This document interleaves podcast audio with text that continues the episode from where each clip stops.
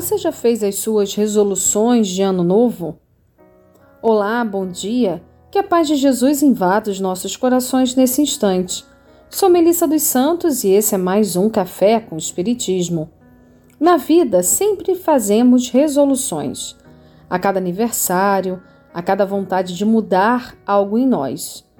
Mas no ano novo, isso aumenta muito. Afinal, quem nunca fez uma promessa a si mesmo, né? Geralmente, essas resoluções são fazer dieta, começar a praticar exercícios físicos regularmente, ganhar dinheiro. Mas hoje iremos, nesse café, propor um desafio maior do que os citados acima. Que tal fazermos promessas de melhoria íntima? Estamos na lição 31 do livro Sinal Verde de André Luiz, através da psicografia de Chico Xavier. E o benfeitor vai nos trazer notas breves para ter uma vida melhor. A proposta é refletirmos em cima de cada nota, cada frase de André Luiz e tentarmos trazer para as nossas vidas como uma resolução de fim de ano, nos esforçando todos os dias para que consigamos segui-las. Vamos lá? André Luiz diz assim: Não perca tempo, não fuja ao dever, respeite os compromissos, sirva quanto possa, ame intensamente, trabalhe com ardor, ore com fé, fale com bondade, não critique, observe construindo, estude sempre, não se queixe plante alegria, semeie paz, ajude sem exigências, compreenda e beneficie, perdoe quaisquer ofensas, atenda à pontualidade.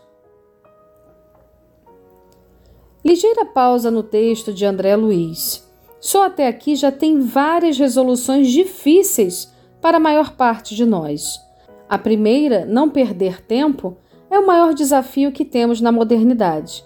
Não raro nos preocupamos e nos dedicamos ao que não é essencial, ou seja, ao que é passageiro, nos esquecendo do que verdadeiramente importa e o porquê estamos aqui.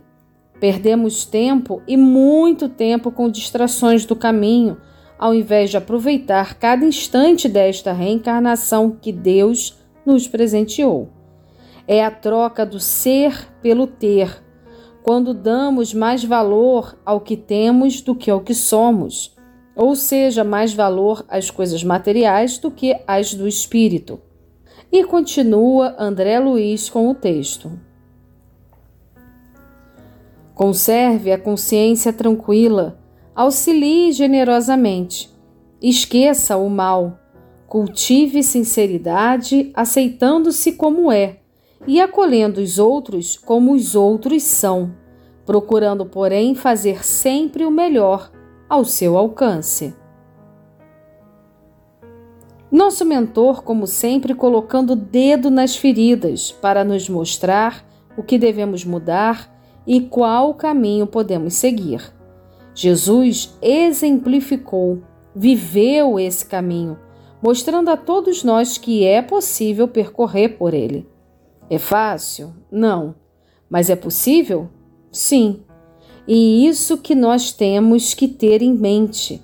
Por isso que se reconhece o verdadeiro espírita pelo esforço que faz para domar as mais inclinações e realizar a transformação moral.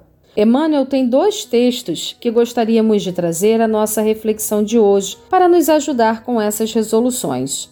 Um deles está no livro Pensamento e Vida, também psicografia de Chico Xavier.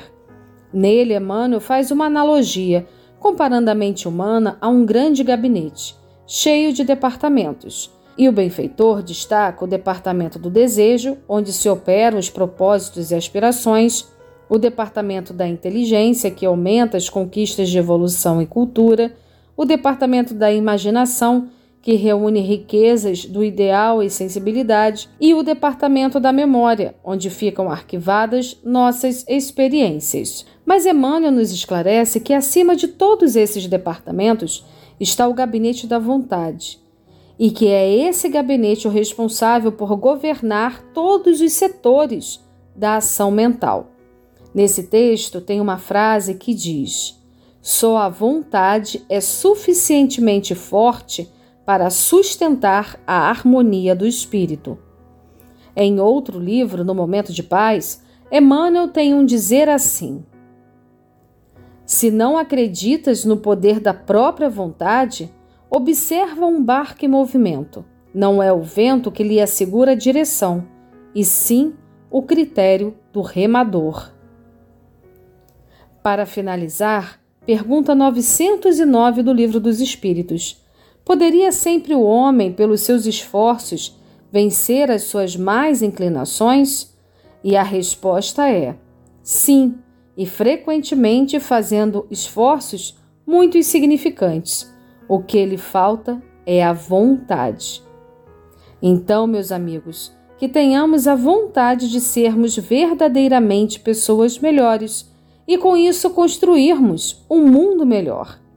Obrigada por todo esse ano de 2022 de caminhada juntos e que em 2023 tenhamos mais vontade de seguir os passos do Mestre Jesus.